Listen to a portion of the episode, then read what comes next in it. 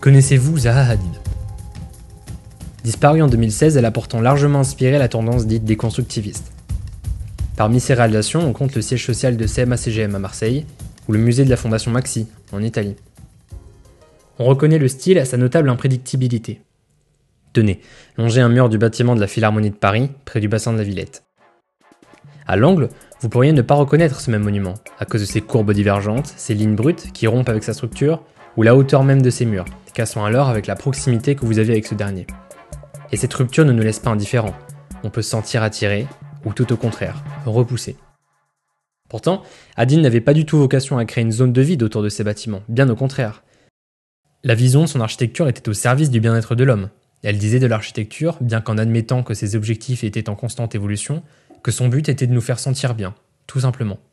Que vous soyez au travail ou à l'école, puis quand vous rentrez chez vous, vous devez vous sentir bien dans les constructions. Mais nos bâtiments respectent-ils tous cette règle? Bien sûr, le but originel des constructions limite leur propension à accueillir l'homme dans un environnement bienveillant.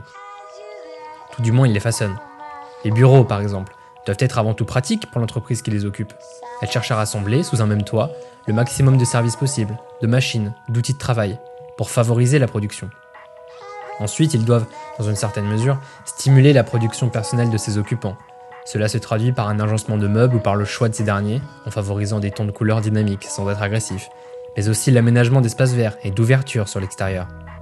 En toute logique, priver une construction de fenêtres la renferme sur elle-même et la rend hostile, tant pour ses occupants que pour les passants. Parfois même, cette antipathie architecturale est voulue. Les administrations recherchent cette brutalité, tantôt pour impressionner et dissuader les potentiels contrevenants, tantôt pour affirmer sa supériorité et sa puissance sur ses administrés.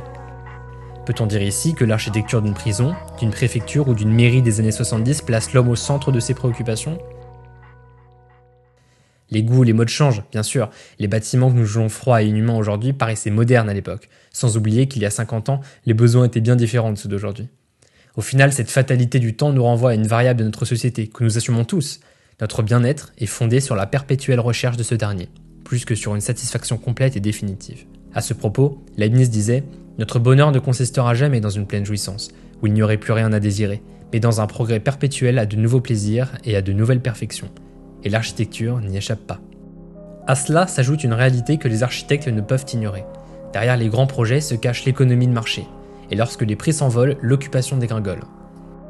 La vision d'Adid est louable, plus qu'elle n'est dérisoire, parce que l'énergie investie pour tenter de raisonner l'homme dans sa frénésie représente une masse de travail immense, les architectes se perdent-ils à vouloir satisfaire l'homme, ce perpétuel ingrat incapable de trouver son bien-être dans des constructions pourtant pensées pour lui, pour le reconnecter avec les bâtiments qui l'entourent? La pierre n'est pas à jeter au consommateur. Il est clair que nous ne sommes pas assez sensibilisés sur l'architecture et en quoi il importe de savoir comment cette matière fonctionne, les réflexions qu'elle apporte sur l'homme et bien sûr ses différents protagonistes. Nous en porterons mieux, comme nous vivons mieux en comprenant le fonctionnement de notre corps.